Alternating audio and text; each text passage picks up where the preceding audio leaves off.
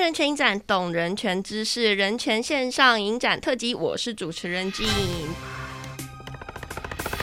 今年大家觉得是怎么样子的一年呢？除了当然希望是疫情的末年之外，我觉得呢还是一个永续之年。为什么会这么说呢？其实环境跟经济发展这个权衡的议题啊，国际间已经吵好久了，也不是说今年才开始的。早在一九九二年呢，联合国就已经通过气候变化纲要公约，希望在努力拼经济的同时呢，也可以兼顾环境的永续，办理了很多次的联合国气候峰会，邀请各国呢一起。协商啊，约定减缓气候变迁的这个努力的目标。那台湾呢？虽然我们没有签署公约啊，但我们不断呢还是在跟世界接轨。二零二二年初呢，金管会正式启动了上市贵公司永续发展路径图，开始要求全体上市贵公司要在二零二七年以前呢，完成温室气体的盘查，逐步共同完成政府二零五零近零碳排目标。此外呢，有感于气候变迁会影响到人类存亡非常重要的一些基本的条件呢、啊，像是粮食、居住、健康权等等。那这些其实处境更不利的族群，像是说儿童、老人、身心障碍者、原住民的族群，或者是游民等等呢，就更加难以的充分享有人权了。所以呢，我国在二零二二年五月五日提出首部国家人权行动计划，正式纳入气候变迁议题列为八大优先人权议题之一哦。讲了那么多，其实呢，我们就是要说，法务部的两公约十日谈人权速写线上影展的选片呢，也把环境议题的纪录片《雨水来临之前》放入其中。今天我们邀请到 Rethink 重新思考创办人黄之阳，跟我们一起聊聊哦。环境也和人权公约有关吗？让我们继续听下去吧。欢迎之阳。主持人好，各位听众朋友大家好。在肉松你的这个过程当中呢，我无意间不小心看到了一个征才计划，然后就发现说，哎，贵公司的那个三节奖金发的跟人家不一样，哎。对，我们三节就是有点，其实金额不会没有差啦，但就是想说，哦，我们要就不要在什么呃一般的节日，就想要在一些什么海洋日啊、呃地球日啊，或一些什么日来发。我觉得可以现场考一下大家，到底这三个日在几月几号？天哪，我自己都不见得记得。哎哎这样对吗？其实 Rethink 从两个人进摊到万人响应，然后再到二零一七年开始成立了社团法人，持续的对海洋有一段很深很深的关注哦。其实我很好奇的是说，海洋里面到底有什么让你们这么着迷？到底有哪些废物？海洋确实是从我们一开始进台，我们就说哇，只是就。单纯我们认为脏，后来其实包括我们自己，然后越来越多净滩风潮，全台湾开始哇，全世界都在净滩吧？啊，公家机关、学校、企业，然后团体等等的。那么后来就觉得说，净滩大家净归净，真的知道里面是什么吗？嗯。那如果我们都只是把问题呃捡起来然后丢掉，我们就没有了解问题，没有了解问题，我们要怎么解决问题？对。所以我们才开始做，像二零一八年我们做了一个专案，就是一个网页叫《海废图鉴》。哦。对，然后。其实收纳非常非常多不同的海洋垃圾，当然以不同维度来讲，海废这个东西，其实第一个从时间的维度，从很新的，比如说最近外送平台，因为很多疫情啊，然后制造很多很多不同的外送的订单，然后衍生很多垃圾，那所以从外送垃圾，然后到口罩，疫情开始也是口罩变成口罩很多，没错，口罩开始变成每个海滩都一定必备的垃圾，嗯，然后到一路到很久以前的，可能是我们捡过。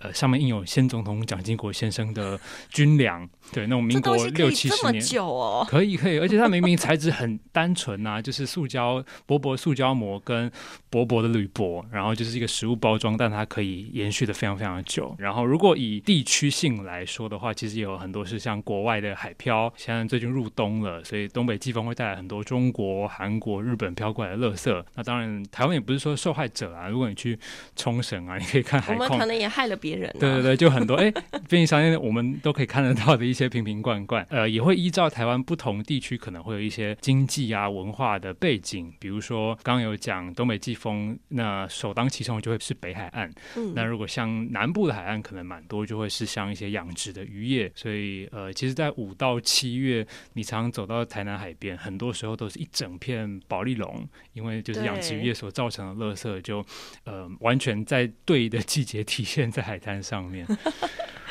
那你曾经有跟这些，比如说当地的居民聊过这个现况吗？其实是有啦，我们有时候会跟渔民，因为其实坦白讲，我们在净滩过程当中，最多还是碰到很多渔业垃圾。对，那有时候会跟钓客啦或渔民聊聊天。那当然，我觉得也是有蛮多那种应该算素质良好，就是素行非常正义，对的正派的正派的，对对正派的，他可能就觉得说哦，不会不会，我我我不能什么都可以造之类的。对，所以呃，其实有不同的可能跟垃圾相关的人，然后我们有时候会去做一些不同的访谈。但其实坦白讲，垃圾来源实在太多了，从生活端的一路到可能有渔业啊、养殖啊，或国外的，其实它有各式各样的利害关系人。大家都会想说，哎，为什么要做一个海废图鉴？所以呢，就想说，海废图鉴到底要怎么做？它是一本书吗？还是怎么样子去呈现呢？嗯，呃，海废图鉴是我们算是一个资料库的网页，那也是我们一个教育的巡回。我们就把 垃圾借由很多净滩，然后很多参与者，很多呃其他组织，然后贡献给我们这些乐色。听起来有点怪怪的，但 确实是我们就会挖宝，然后找到一些很特殊的垃圾，然后让大家是可以把它，因为像庙宇捐瓦片的概念，就哦一砖一瓦，然后谢谢各位施主把这个资料库建档起来。对，那其实主要的痛点也是像刚刚所讲的，我们会希望民众除了呃进滩或是看到海滩很脏之外，他可以知道这些是什么。然后它发生什么样的事情，从哪里来，会造成什么样的问题，去哪里，跟我们有什么样的相关？其实背后的脉络如果越清楚的话，对于整个问题，其实我们可以越让民众了解到他可以怎么样去参与。整个在做海废图鉴的建制过程蛮痛苦的啦，就是从一开始，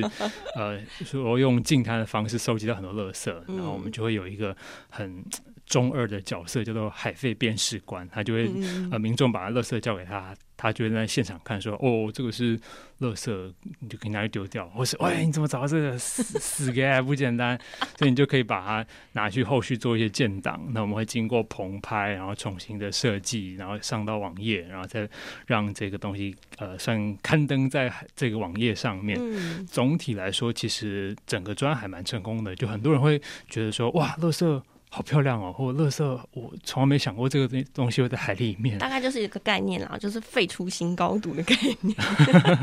可以这样讲，可以这样讲。对，因为其实像这本《海废图鉴》就有拿到二零一九年的德国红点设计大奖。其实我们常常在生活当中啊，想说，哎，环保环保，可是有没有让环保更有趣的方式？在他们 Rethink 里面，其实就是不断一直在思考这些可能性哦。我们关注海洋废物，其实，呃，环保议题不只是海洋而已。但是呢，到底我们捡海废或是海废的污染，它的面向到底对于人跟世界有什么样子的影响呢？懂，呃，海废蛮多人初步想，可能觉得说啊，不就。脏脏的而已，而且垃圾在环境里而已。但其实慢慢的去细思，其实极恐啦。那包括像它一定会对生态或生物一定会有关系。那大家不用再赘述的，一定是海龟的鼻孔卡到那个吸管。对，大部分是全世界人会关心海废很重要的原因之一。嗯、那但不只是呃像海龟这种呃明星物种，那很多其实像珊瑚礁等等的，其实只要海废，比如说你呃很多在海底的生物。其实是会需要阳光的照射。当你海面上漂浮的垃圾或是渔网，它可能会覆盖在它身上的时候，很多呃珊瑚礁啦，或者是海藻等等的，其实它是没有办法生存的，所以它可能就会造成海海藻的死亡啊，或是珊瑚的白化。那再更进一步，呃，因为大部分海废当中都还是塑胶为主，对，那塑胶它是一个不会分解消失的东西，嗯、所以像刚刚讲的，民国不知道六七十年的蒋经国 的的军粮，这可能就一路绵延。到今日都还存放在我们办公室。那它这些塑胶它不会分解，它只会裂得越来越小，最后变成我们呃可能略有耳闻的微型塑胶。那微型塑胶就会是呃肉眼越来越难去分辨的那种非常破碎的塑胶细块。几年前环保署也做了一个微型塑胶的调查，他去调查一些滤食性的生物，像我们常常吃的呃牡蛎啊、蛋菜，就想说嗯这些我们常吃的跟现在刚好丢席呢。哎，对，那不知道。讲完大话还会不会敢吃？他去想去调查说，呃，多少比例的这些滤食性的生物，或者是自然环境当中，呃，有哪些是有微型塑胶的渗入？猜猜看，有几 percent 的滤食性生物有中？我个人比较厌世一点，大概九十 percent。那我只能回答更厌世的答案，就一百 percent 都有，浓度高低而已。对，所以其实。呃，人会经由海鲜摄取到呃微型塑胶这件事情，它是已经验证的，但还没有验证的是什么呢？呃吃多少才会让你身体不舒服，因为人体还是有代谢的能力，但慢慢慢慢的随着呃我们连小孩子一出生，他可能就会进入到这个塑胶微粒的世界里面，那可能会在未来我们慢慢去发现说这个东西对人体可能会有什么样具体的影响。那其实像台湾呢、啊，位在一个全球最大的海水养殖产区哦，无论是说像台湾或者是邻国日本啊、韩国，我们的渔业养殖业都很兴盛。很想了解的是说，他们的兴盛对台湾到底环境的影响有哪些呢？呃，游走在海边的时候，有很多呃各式各样的渔业废弃物了。嗯、那有时候会有点难去验证说，哦，这是。哪个国家的？有时候可能确定说哦，因为这是比较日本养殖特殊的，比如说像呃牡蛎馆，它就是要让牡蛎它养殖的间距是有固定的，那可能一看就是哦，这可能是呃漂洋过海过来的。我那天还特别跑去那个海废图鉴上面看，说什么是牡蛎馆呢？他说哦，这是牡蛎馆。对对对，然后像是大家有经常过一定不陌生的浙江浮标，它就是明显浙江或者是有时候会是上海之类地区。过来的，为什么可以认出它是浙江浮标？因为它就印在上面啊，“浙江浮标”四个字。哦、对，那确实是它几乎遍布在整个亚洲的沿海，因为这实在数量庞大。看来它真的保证耐用啊！对 对对，它上它很长都上面会写保保证耐用，是真的非常非常耐用。那像很多渔业废弃物，其实也不能说都是国外的一些海漂垃圾啦，蛮多可能也是 MIT 生产制造的。比如说 呃，一开始有讲到的呃，南部养殖有。很多的保利龙，嗯，然后可能养科，可能还会有一些像科绳啊，就是系着那个鹅啊的那个塑胶绳，尼龙绳是吗？对对对，是尼龙绳，没错。然后呃，蛮多还是台湾。在不同地区的养殖渔业，哦，我都为这些鱼跟那个海龟觉得鼻子痛痛的。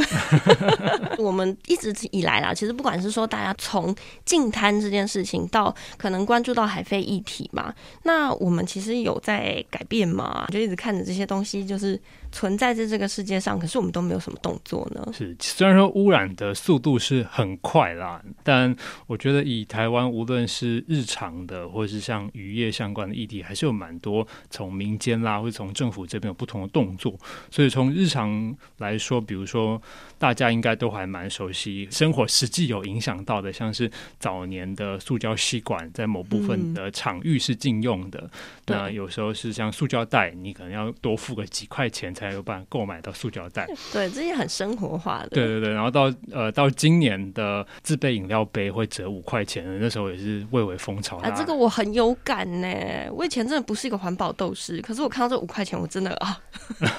新台币斗士加入环保行列。可以可以可以。然后像是渔业的，其实刚刚有提到的，包括保利龙啦，或者是呃牡蛎养殖，这个其实都有相关的作为啦。因为台湾在某部分的牡蛎养殖是使用浮筏式的，就是能想。像它是一个竹竿编成的一个平台，那牡蛎就是一串一串掉在下面，然后慢慢长大。但怎么样让这个平台浮在水面呢？大概可能塞十几块的保利龙。嗯，那保利龙大家熟知的都是很易碎啊，你捏一捏，它就很多保利龙小球跑出来。对，所以。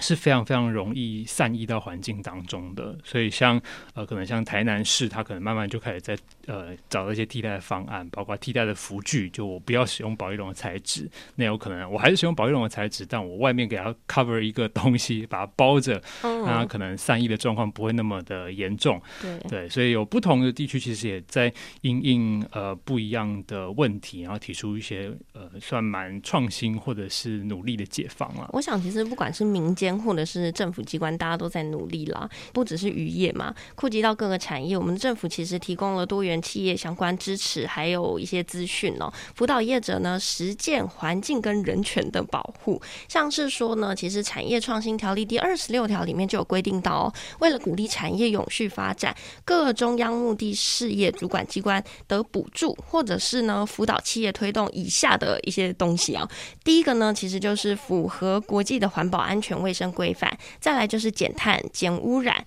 再来呢，就是希望可以提升能源使用的效率，可以产制一些比较低污染的产品哦。像环保署呢，也推广了产品碳足迹标示，让业者愿意响应的方式，当然就是给予一些低碳的产品奖励。那这个就会依据呢《温室气体减量及管理法》第二十七条第二项的规定呢，来做一些相关的措施哦。关于人权的保护是方方面面的，人人都有不受歧视的权利，有隐私权，然后有健康权。不知道大家有没有好奇，说我们有没有一种被保障的权利，叫做环境权呢？一九七二年呢，联合国通过《人类环境宣言》，其中呢就有指出到说，人有权利生活在一个尊严受到保障、自由、安全、充足等一定生活水准的一个环境的权利。所以呢，我们不可以自己过得很爽，然后呢再留子孙。人人都有保护和改善环境的责任哦。那刚刚我们提到海洋议题，接下来我们想要换个角度，透过呢法务部线上人权影展选的纪录片《雨水来临之前》，带大家到非洲肯亚感受一下天气变迁对陆地啊、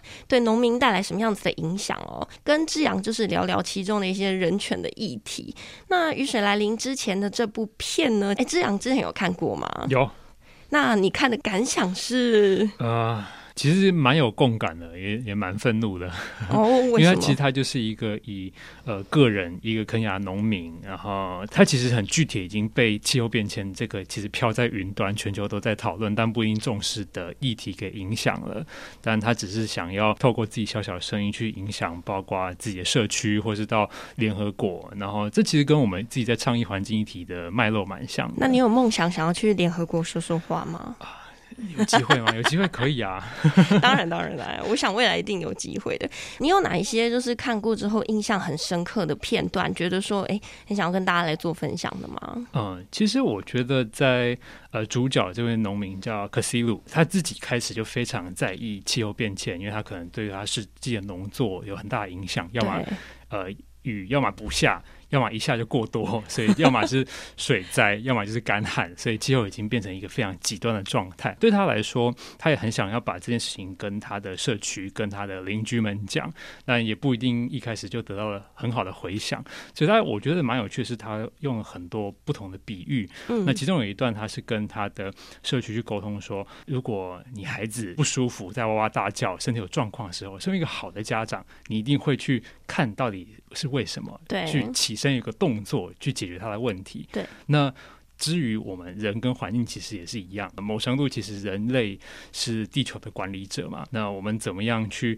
当地球在有不太一样的反应或在哭喊的时候，我们身为好的家长，我们会不会去做这个动作？所以我觉得是一个。蛮有意思的举例，然后很很亲民，然后也让他的呃社区是很理解这件事情的。我觉得这个过程很不容易耶，因为其实大家平常对于环保这件事情，像我们常常坐在那个冷气房里面嘛，我们到底能感受到什么呢？觉得天气好热，可是我们就开冷气就解决了。对，台湾其实是一个受气候变迁还尚且没有什么特别感受的地方。嗯，当然所谓的大家可能还是会常常去听到呃国际啊或台湾在讨论。的时候哦，什么气温增加一度啊，一点五度，大家觉得说啊，不就一度，你冷气把它调低一度就好了。但所谓一度是平均值啦，所以整个有些人可能是到两度、三度，然后是有些是呃另外一个极端，所以加起来其实平均的状况是这个样子。刚我们就提到说，哎，这部片里面有讲到说，一下暴雨，一下干旱，然后暴雨竟然让。就是屋顶都掀飞了，这件事情其实呃关系到的一些人权方面啊，大概就是有生命权嘛，这非常直觉的。联合国人权事务委员会对于公正公约第六条生命权的保障呢，就有提出说，第三十六号一般性意见提到，环境恶化、气候变迁和非永续的发展对人类生命权构成最迫切和严重的威胁，国家应该要采取保护环境的措施，像是制定及实施一些环境的标准啊，或是实施环评啊等等。这些方式去防止公共和私人行为者对环境造成损害，然后污染，还有气候变迁，确保自然资源可以永续的利用。还有一个点也是我觉得很重要的，就是其实每一个人都有自由安全生活的权利。极端气候造成的灾害啊，逐步其实影响大家地球人的安危啦。联合国减少灾害风险办公室二零二二年四月就有提出一个全球评估报告，它里面就讲到。到二零三零年之前呢，全球每年可能发生多达五百六十起的灾难，或每天一点五起都是和天气有关。就我们刚刚就讲到说，哎，这些环境议题离我们好远哦。可是你看，它每天每天有这么多的事件都在发生。那请问之扬，你还有觉得对于就是这部片里面有哪些让你觉得很印象深刻的地方吗？哦，我觉得身为一个虽然环保组织，也是议题倡议者，有一个非常心有戚戚的呃一个片段，是我们面临到很大很大的环境问题，然后你有点像以个人或非常少数的力量挺身而出，但呃你所要付出的一定是伴随着某定的牺牲，所以他在过程当中其实呃他自己也有点挣扎，说当他越离开家庭进入到社区去倡议环境议题的时候，然后他太太就有说他自己好像。一直在输，他一直输了这一切，就好像、嗯、呃，先生这件事情很政治正确，可是我却没有办法不顾家庭的呃，比如说产值下降啦，或者是呃，先生总是不在家照顾小孩这件事情。对，所以呃，甚至他呃，可是如自己已经到了联合国，他自己可能也都打电话回家，那人在一个非常光鲜亮丽的场合，但家里的状况是孩子生病，然后可是他连要送他去看医生的这个车费可能都还出不出来。对，所以这个我觉得让自己在经营议题，可能状况没有那么极端啊，我还是活得挺好的。但呃，确实你在呃投入一件事情的时候，同时你怎么造成自己的生活以及自己的一个理想的平衡，我觉得是蛮不容易的一段过程。其实，在这部片里面，我一段话我也是被打到了。他在讲说，他其实每天这样跑来跑去，在各个社区里面，可是回到家里的时候，第一件事情就是，那你今天有没有带食物回来？嗯，这件事情其实已经严重影响到说，哎、欸，虽然他是一个倡议者，可是其实他的家人呐、啊，光吃都吃不饱的时候，你还要做这些事吗？那这件事情其实很容易的就会联想到说，像是粮食的问题、健康权的问题。首先，健康权的部分当然就是因为高温嘛，就会受伤啊、生病或者是死亡。再就是没东西吃、营养不良，或者是呢严重天灾导致的创伤压力症候群都是。另外呢，这个我们刚刚讲到说吃饭的问题嘛，民以食为天，所以这也涉及到《金社文公约》第十二号一般性意见提到的氏族粮食权的概念。哎、欸，你有好奇说氏族粮食权这个概念是什么概念吗？是吃的刚好吗？其实他是在讲说，我们无论如何，就是在任何的时刻都可以获得到氏族的粮食。嗯、那这个氏族粮食取得的方式，可以是用买的，或者是用种出来的。那再来就是，我觉得还有一个很重要的。的概念，这是也是贯穿我们为什么就是要保卫人权啊，或者是永续的这概念的原因，其实就是无论是现在的你，或者是未来你的世代，都应该要能够取得食物。我觉得这也是非常重要的议题。那再来就是呢，因为我们刚刚就讲到说，卡西路它是一个呃，有点像是。一个人在对牛弹琴的感觉，你自己在环保倡议这件事情上有这种感觉吗？我必须说，这一段过程确实蛮不容易的，因为其实以环境议题，无论是我们经营的海洋、海废、塑胶问题，然后乃至像片中他们讨论是气候变迁、极端气候这个议题，其实它都不是立竿见影或者是非常有危机感的。所以像环境权会有这个概念出来，我就觉得蛮有意思的，因为它保障的应该不只是现在的人，而是未来的人，你同时也要保障，对对，所以呃，在我们创业过程当中，确实也非常非常不容易，因为环境一体也不像其他社会一体一样，它有一个非常明确的受助对象哦，你可能就很明确的要要帮助失学的孩子，或是呃贫困的老人。那环境呃一看就说，呃不会啊，青山绿水，你要保护谁？对啊，所以我们也是尝试用非常多不同的手法，让大家理解到说，哦，为什么环境跟你有关系？为什么环境是重要的？那如果没有这个。美好的环境发生什么样的事情？这个其实过程当中，我们用了好多好多种的方式，我们自己都称自己叫摆渡人啊，我们一直一直在把芸芸众生度化到更好的彼岸。那我们呃，如果你没有兴趣，我就再造另外一条路，再造另外一条，所以不断不断造桥铺路，来帮助大家能够去理解这个议题。环境的议题，你到底要怎么做，让人家觉得有感呢？啊，其实。呃很不容易啦。我觉得有分蛮多种不同的路线。那其实台湾人，我我也必须非常骄傲的说，大家对于环境的意识或对于呃基础的环保知识是充足的。所以相对于其他的国家，可能我们在台湾很多时候只要多补充一些知识，大家其实就没有问题了。就只要达到认知的提升，那大家就会知道说，哦，原来我平常做的东西是有迷思的，是错的。那大家可能就会进行到更好的，比如说呃，垃圾处理啦、资源回收等等的一些生活具体的动作。在行为上，其实我们也是很努力的帮大家营造环境啦。比如说，当大家知道说哇，外送垃圾好多，或者是呃一次性垃圾好多的时候，我们怎么样去帮助大家去减少垃圾的产生，然后或者是它可以有更环保的选择、消费选择的时候，我觉得这个是我们慢慢在跟很多不同的，包括政府啊，或是品牌业者去创造一个环境。再来有一个针对你有一点犀利，因为我个人很好奇啦，就是为什么有办法把环保这个职业变成从业余变成你的职业呢？啊，有点不小心哎，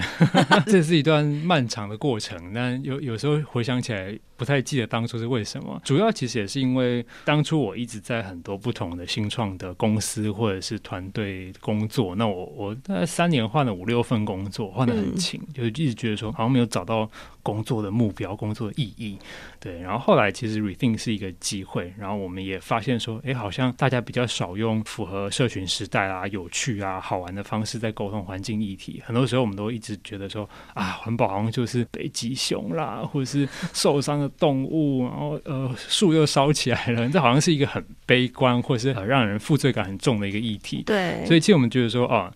如果我们要让大家越多人参与，越多人了解，它必须要转化，它必须要翻转，所以我们才慢慢的开始用比较有趣的方式来做。那后来发现说，哎，其实这个活得下去哦，因为慢慢有更多的企业啊、政府啊，你可以听到 SDGs，你可以听到 ESG 这些英文字组合起来不太懂，但是慢慢已经浮出台面的一些很重要的词汇就出现了。那呃，慢慢的资源也是。投入的越来越多，所以在我们把业余变成职业这条路，其实就走得越来越稳健。嗯，我觉得这个很棒哎。有时候我们在想说，人之于工作，这个生存的意义到底是什么啦？那你可以在这当中找到你的志向，其实真的也很不容易。那再来，环境保护应该是一个对大家都好的事情啊。那为什么拥有共识这么的难呢？